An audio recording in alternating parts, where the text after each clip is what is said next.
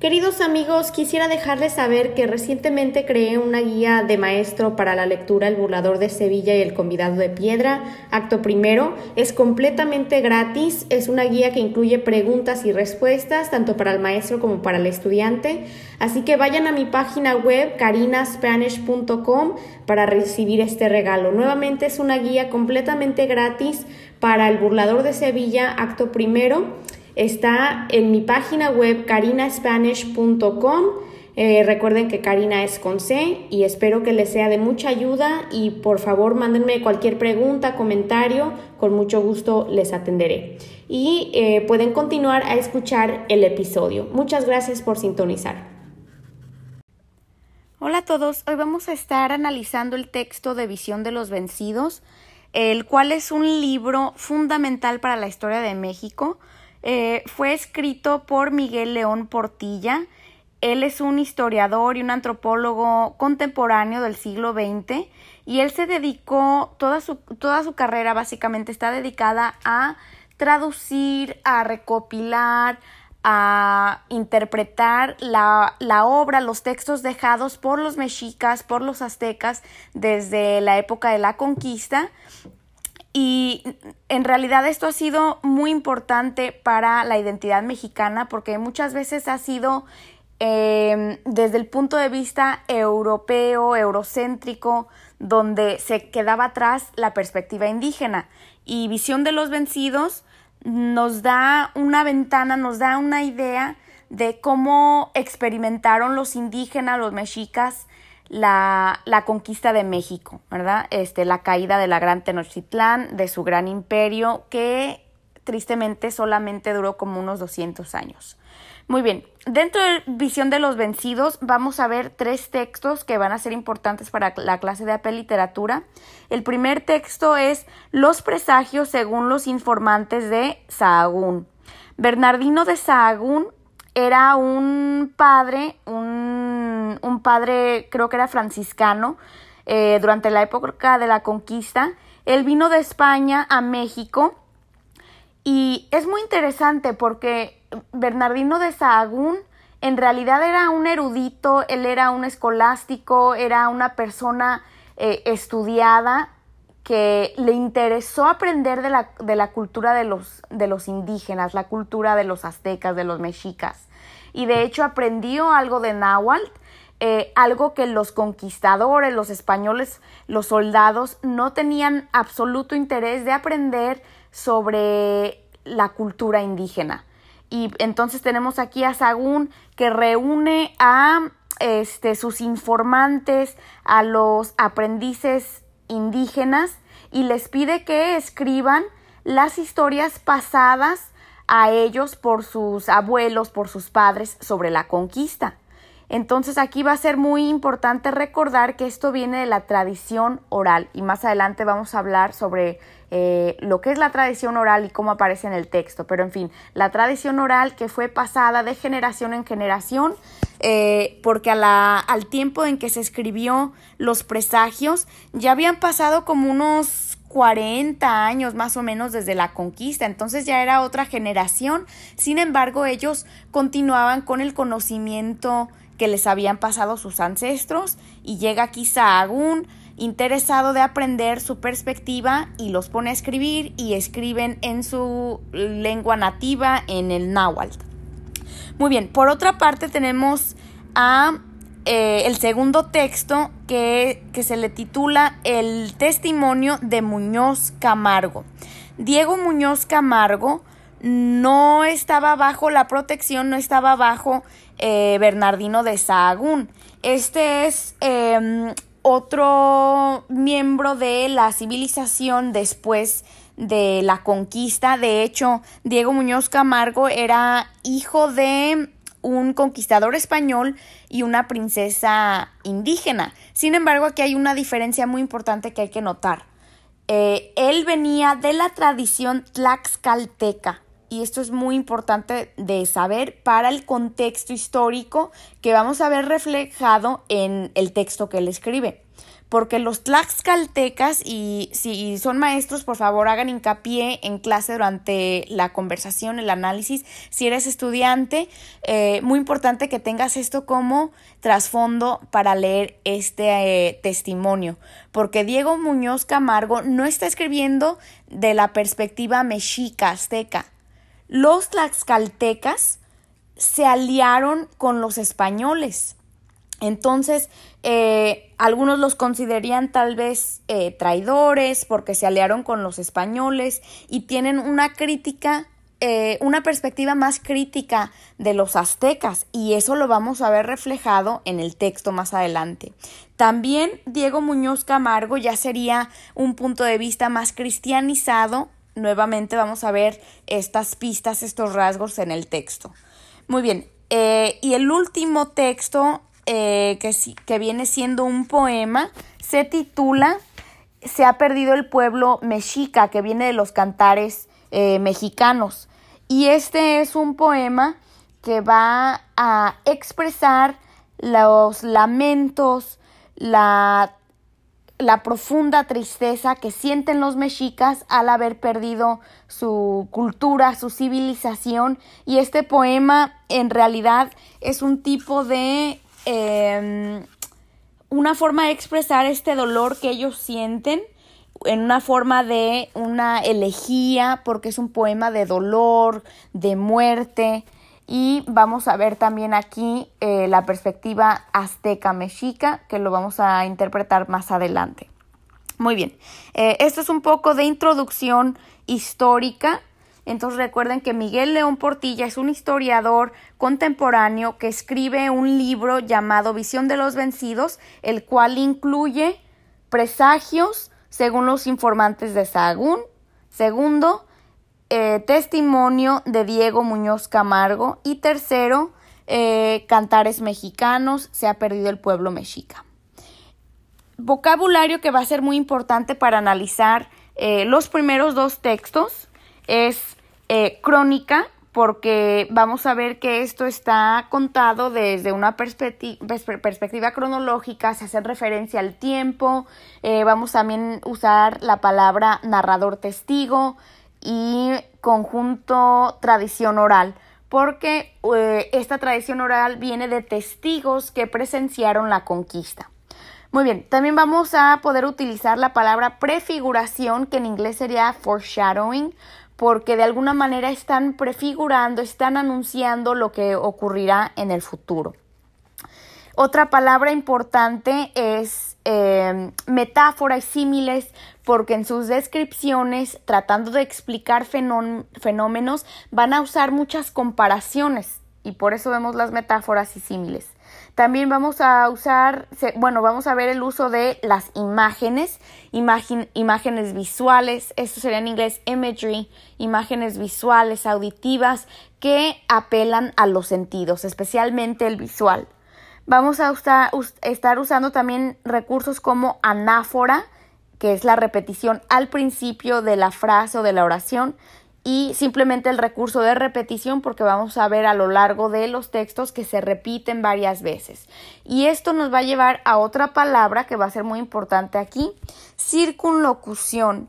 Circunlocución es un recurso eh, en el cual el, el hablante o el narrador está tratando de explicarnos algo sin, sin usar las palabras directas, porque no, tal vez no tiene ese vocabulario dentro de su cultura y está tratando de, darnos varias explicaciones para, para, darnos a entender lo que es. Entonces está como yendo a llegando a una conclusión sin, dar, sin darlos la palabra y eso lo vamos a ver más adelante en el análisis del texto.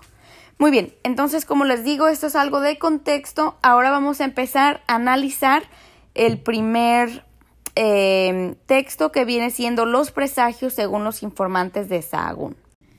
Ok, vamos a empezar con el primer extracto que son eh, la lista de presagios, los presagios según los informantes de Sahagún.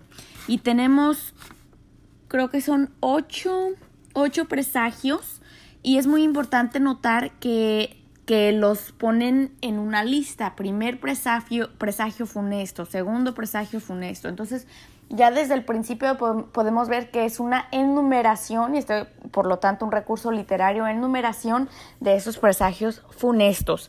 Y es eh, importante notar que la palabra funesto tiene una connotación negativa que significa desafortunado, desastroso.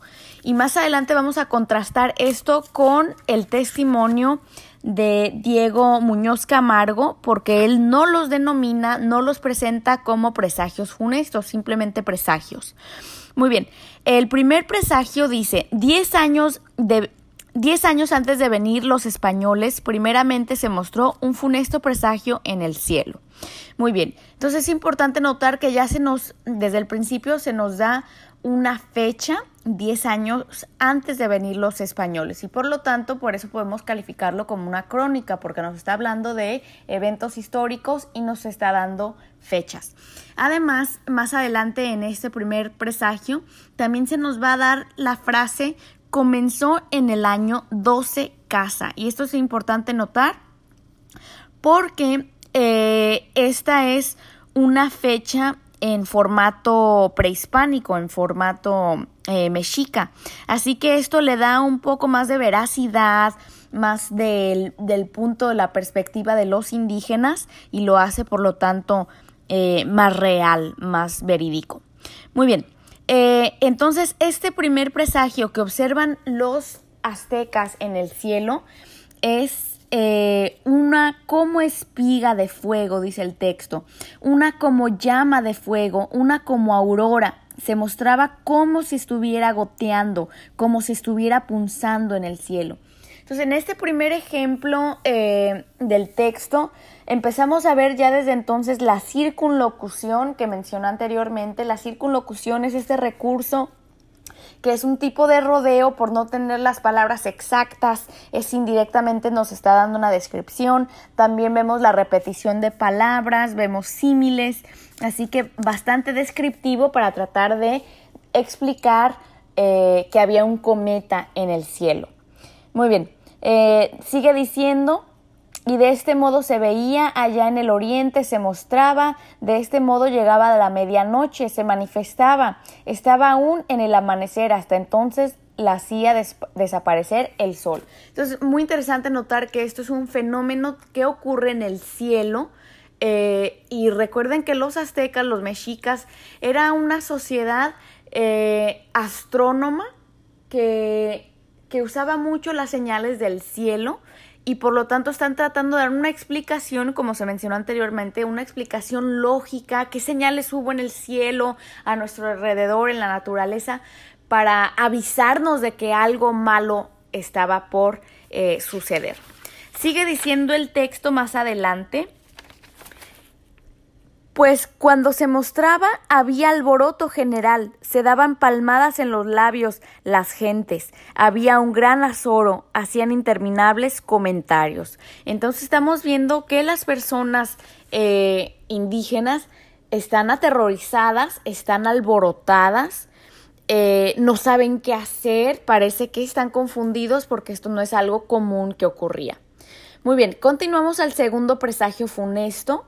Dice que sucedió aquí en México, por su propia cuenta se abrazó en llamas, se prendió en fuego. Nadie eh, tal vez le puso fuego, sino por su espontánea acción ardió la casa de Huitzilopochtli. Muy bien, aquí nos está hablando de una destrucción que ocurre en uno de los templos principales para los aztecas, que era eh, el gran templo de Huitzilopochtli, que habría sido una forma de pirámide donde hacían adoración a este dios eh, muy importante en su mitología. Era el dios principal de los aztecas. Muy importante notar también que dice por su propia cuenta se abrazó. En, este contexto, abrazar con ese eh, significa quemarse. Nadie causó este ardor, solo comenzó espontáneamente este fuego. Y nos dice aquí, eh, muy importante ver el vocabulario que se usa Dice, ardió la casa de Huitzilopochtli, se llamaba su sitio divino, el sitio, el sitio denominado Tlacatecán, casa de mando. Entonces aquí nos da una perspectiva de su ideología, de sus tradiciones religiosas, cómo era un sitio divino, un sitio, un sitio de adoración muy importante en su cultura. Más adelante, en el testimonio de Diego Muñoz Camargo, vamos a ver otro tipo de descripción para identificar a los templos completamente opuesto. Entonces, todavía en este primer eh, fragmento de Bernardino de Sahagún y sus escribas vemos algo de la tradición de la cultura prehispánica que va a ser completamente diferente en el siguiente fragmento. Muy bien, ¿y qué sigue ocurriendo? Dice que ardían las columnas, eh, rápidamente en extremo acabó el fuego, todo el maderamen de la casa. Al momento hubo vocerío estrenduoso. Entonces aquí volvemos a ver esa emoción, esa tristeza, ese estruendo, cómo la gente está preocupada, el vocerío, están gritando. Y esto alude a algo que se le llama patos, P-A-T-H-O-S, que es la apelación a las emociones, eh, nos está dando la reacción de la gente y dice que están gritando, lo podemos ver por los símbolos de exclamación, mexicanos, venid deprisa, se apagará, traed vuestros cántaros. Ellos estaban tratando de tomar la iniciativa de apagar este fuego que estaba incendiando eh, sin precedente eh, la casa de su dios principal. Y hay que pensar por qué sucede esta, este gran incendio en un templo. Nuevamente, este puede ser eh, referencia a un recurso literario, el de prefiguración, que nos va anunciando, nos va dando a entender que, va a haber una destrucción enorme. Según en este presagio, fue algo eh, de, de pura casualidad, algo espontáneo. Sin embargo, sabemos que históricamente los españoles con su plan de evangelización, de conquista, van a destruir eh, los templos a sus dioses, porque era algo principal para ellos destruir. Entonces vemos como un tipo de anuncio, un tipo de eh, premonición que están teniendo sobre la destrucción de su religión. Eh, pero eh, por más intentos que, que trataron de hacer, no se pudo apagar el fuego, del todo ardió, nos dice. Muy bien, luego el tercer presagio funesto Dice, fue herido por un rayo un templo. Entonces volvemos a ver esa conexión con un templo, con destrucción. Y hasta ahora estos tres presagios ocurren eh, desde el cielo. Vemos cuerpos celestiales que están teniendo devastadoras consecuencias para la civilización de los aztecas. y nos dice que em, que este rayo solo de paja era, en donde se llamaba Sumulco, el templo de Cihuetecuitli. Eh, perdón la pronunciación. en fin, aquí entonces volvemos a ver la destrucción de un templo de adoración prehispánico. Dice, no llovía recio, solo lloviznaba lentamente. Así se tuvo por presagio, decían de este modo. No más fue golpe de sol, tampoco se oyó el trueno. O sea, o sea, nos está dando una explicación, nos está tratando de explicar cómo hubo un, de repente, un rayo de la nada que tuvo consecuencias en la casa de uno de sus dioses, en un templo.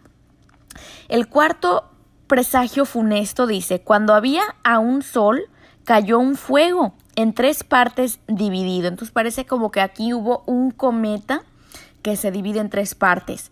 Salió de donde el sol se mete, iba derecho viendo a donde sale el sol, como si fuera brasa, o sea, como si fuera eh, lumbre, algo que arde iba cayendo en lluvia de chispas, entonces casi como si se estuviera desvaneciendo, si estuviera em, este cometa deshaciendo eh, en, el cielo frente a ellos.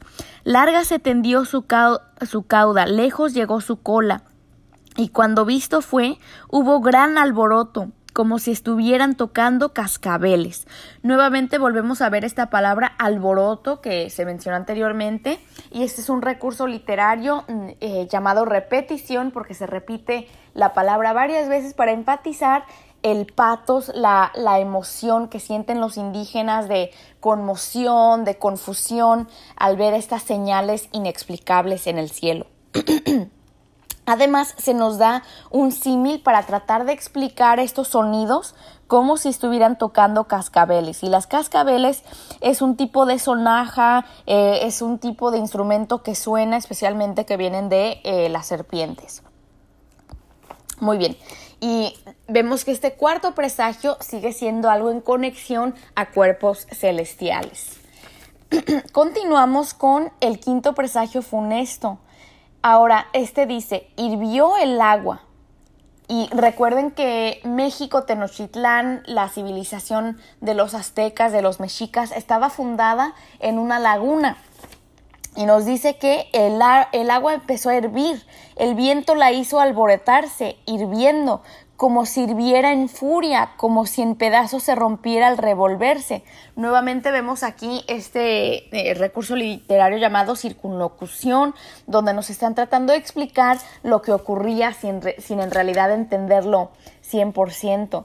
Dice, fue su impulso muy lejos, se levantó muy alto, llegó a los fundamentos de las casas y derruidas las casas se anegaron en agua. Entonces es como si casi hubiera olas que estaban y se levantó el nivel del agua y tanto que llegó a afectar las casas donde vivían las personas de la ciudad.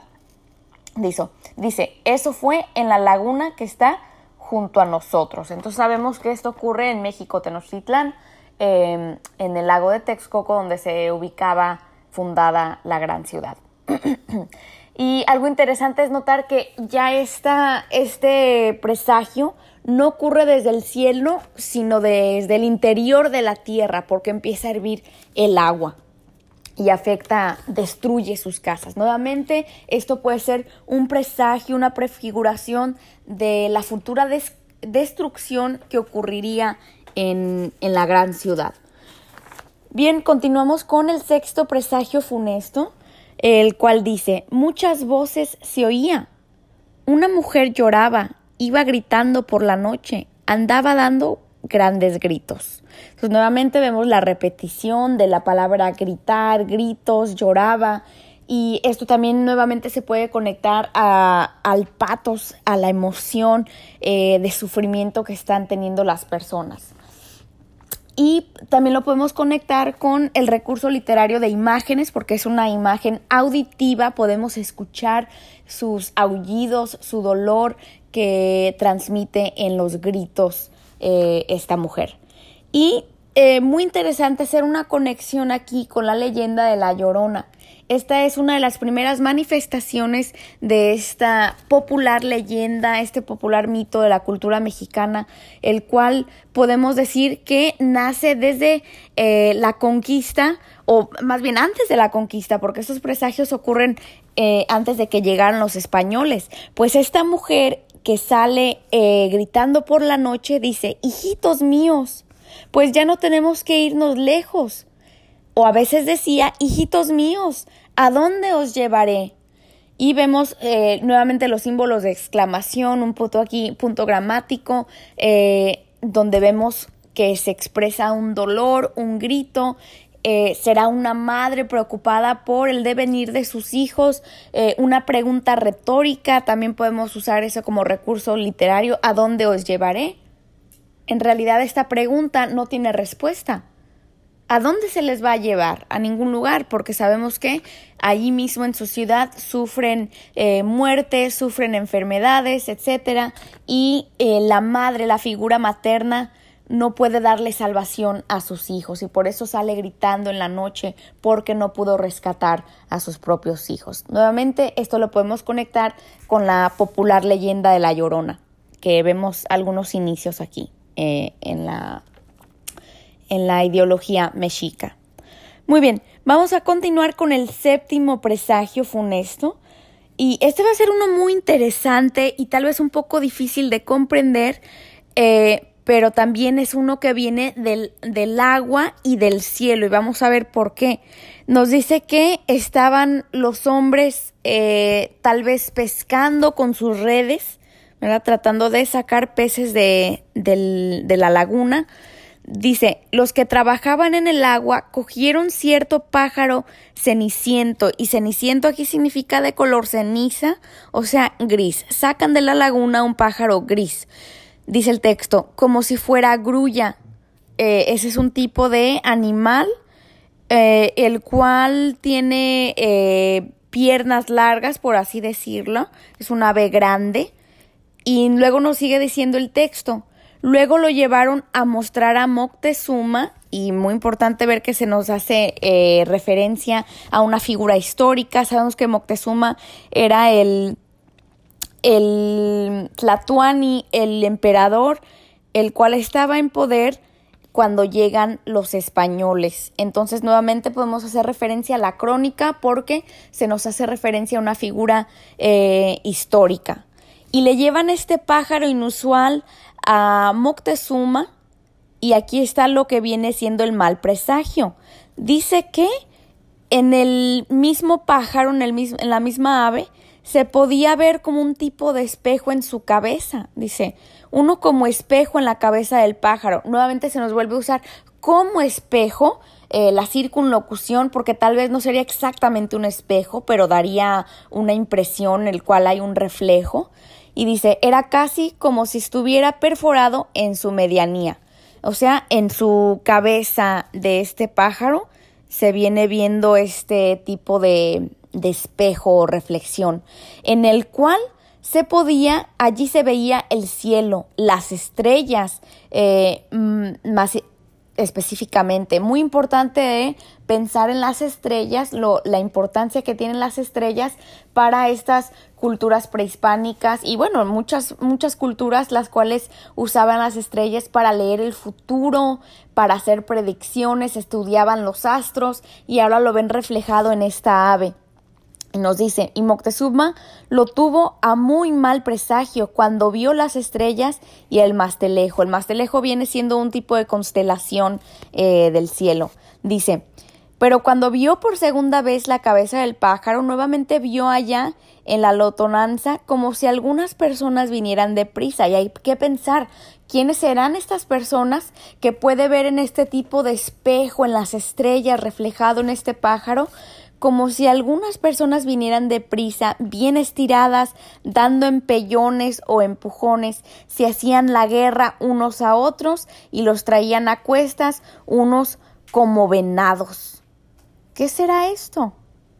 ¿Qué está viendo? ¿Qué tipo de visión le está mostrando las estrellas, este espejo a Moctezuma?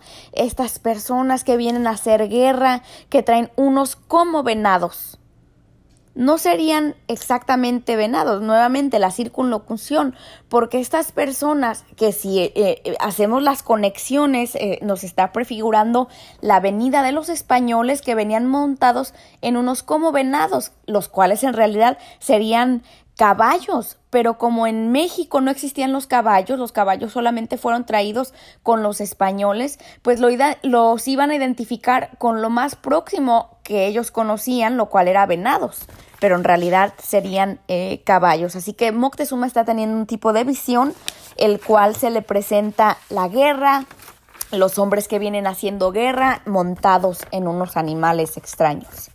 Muy bien, Además, eh, sigue diciendo este mismo presagio que al momento, mm, hablando de Moctezuma, llamó a sus magos, a sus sabios. Muy importante notar estas palabras aquí también, porque los, los reyes, eh, y en muchas culturas esto se usaba, pero aquí obviamente la cultura eh, mexica, tiene el rey, el tratuani, sus magos, los cuales interpretaban los fenómenos naturales y se les consideraban sabios, ¿eh? personas con gran conocimiento. Y les dijo, ¿no sabéis qué es lo que he visto? Unas como personas que están en pie y agitándose.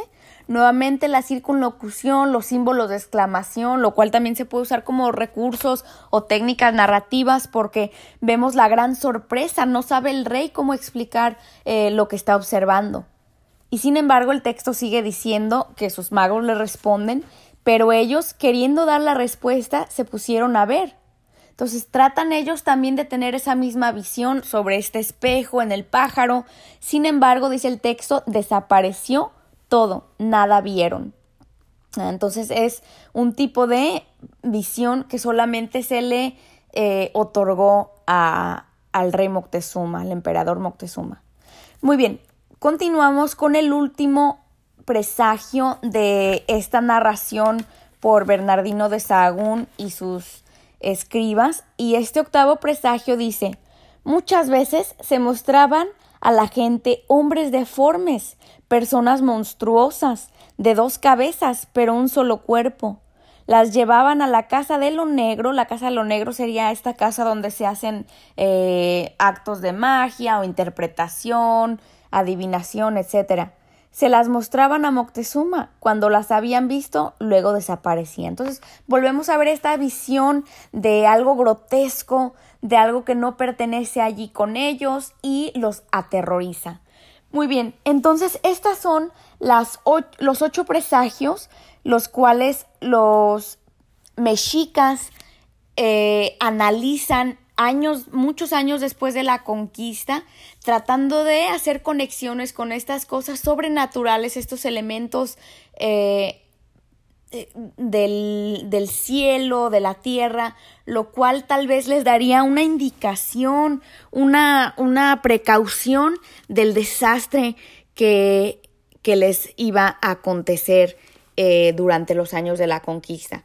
Eh, creo que esto es una, no solamente un texto el cual nos, nos hace una lista, una enumeración de de cosas extrañas, de fenómenos, de actividad paranormal, eh, sino también empezamos a ver lo que viene siendo la cultura mexicana de hoy en día, que, que en México se, se ve mucho tal vez un tipo de superstición o estas leyendas o ciertas creencias que vienen fundadas en eh, eventos sobrenaturales, ¿verdad? Lo vemos desde los, los mexicas, las culturas prehispánicas y cómo tratamos de darles explicaciones a eventos que causan sufrimiento en el ser humano. Entonces, esto en realidad es un texto em, de antropología de que, que puede llevarnos a tener conversaciones muy enriquecedoras en clase porque nos da a entender el punto, la perspectiva de los que serían eh, dominados por los españoles y lo que ellos trataron de tal vez explicar, tal vez de describir con limitadas palabras porque en realidad no, no entendían todo lo que observaban a su alrededor y lo veían como una forma de eh, a prevenirlos de algo que iba a ocurrir en su, en su cultura, en su civilización, lo cual obviamente sería la conquista. Muy bien, en otro audio haré el, análisis del el testimonio de Diego Muñoz Camargo, el cual eh, va a describir los mismos eventos, los mismos presagios, pero con vocabulario bastante diferente, eh, lo cual tiene connotaciones muy interesantes que se distinguen de este, del primer fragmento de Bernardino de Sagún. Eh, para resumir, podemos ver vocabulario muy importante, el cual viene siendo circunlocución, que es esta explicación indirecta, eh, la crónica, porque se nos hace referencias a momentos y a personas históricas, el narrador testigo, porque sabemos que estos son descendientes de indígenas que vivieron la conquista y por lo tanto eh, podemos hacer una conexión con la tradición oral que finalmente fue capturada por eh, el padre Bernardino de Sahagún, que se había pasado esta tradición oral de generación en generación contándolos el trauma de la conquista y este tipo de eh, premoniciones que ellos tuvieron antes de estos eventos catastróficos. También podemos ver imágenes porque se usa muchas descripciones visuales, auditivas, podemos ver metáforas y símiles porque se trata de hacer comparaciones, vemos la palabra eh, cómo se repite en muchas ocasiones, por eso podemos ver la anáfora y la repetición como recursos literarios. Y eh, para finalizar, uno más que es el patos, o sea, la emoción que emiten estas personas al estar describiendo estos eventos paranormales, eh, fenómenos de la naturaleza que les estarían avisando el fin de su civilización. Muy bien, si tienen alguna pregunta, algún comentario sobre este texto, por favor no duden en contactarme a mi correo electrónico carina con c carinaspanish arroba. Además, voy a poner em, en la página un enlace a un video de YouTube que es bastante bueno. Ya seas estudiante o seas maestro, puedes usarlo para acompañar la lectura de, estos presagios y en el cual es muy interesante porque vemos de hecho a nuestro queridísimo Miguel León Portilla, que él nos está narrando los presagios y se usa el náhuatl y también se usan eh, eh, imágenes prehispánicas que se, habrían usado en el códex, en el código eh, prehispánico para capturar estos presagios. Muy bien, espero que les haya sido de ayuda y en el próximo episodio vamos a estar analizando el testimonio de Diego Muñoz Camargo. Gracias por sintonizar. Chao. Gracias por haber escuchado este episodio. Nuevamente les recuerdo que tengo disponible una guía de maestro completamente gratis para el burlador de Sevilla acto primero. La pueden encontrar en mi página web carinaspanish.com. Nuevamente es una guía completamente gratis para maestro, incluye preguntas y respuestas en mi página web carinaspanish.com. Gracias por sintonizar y hasta el próximo episodio.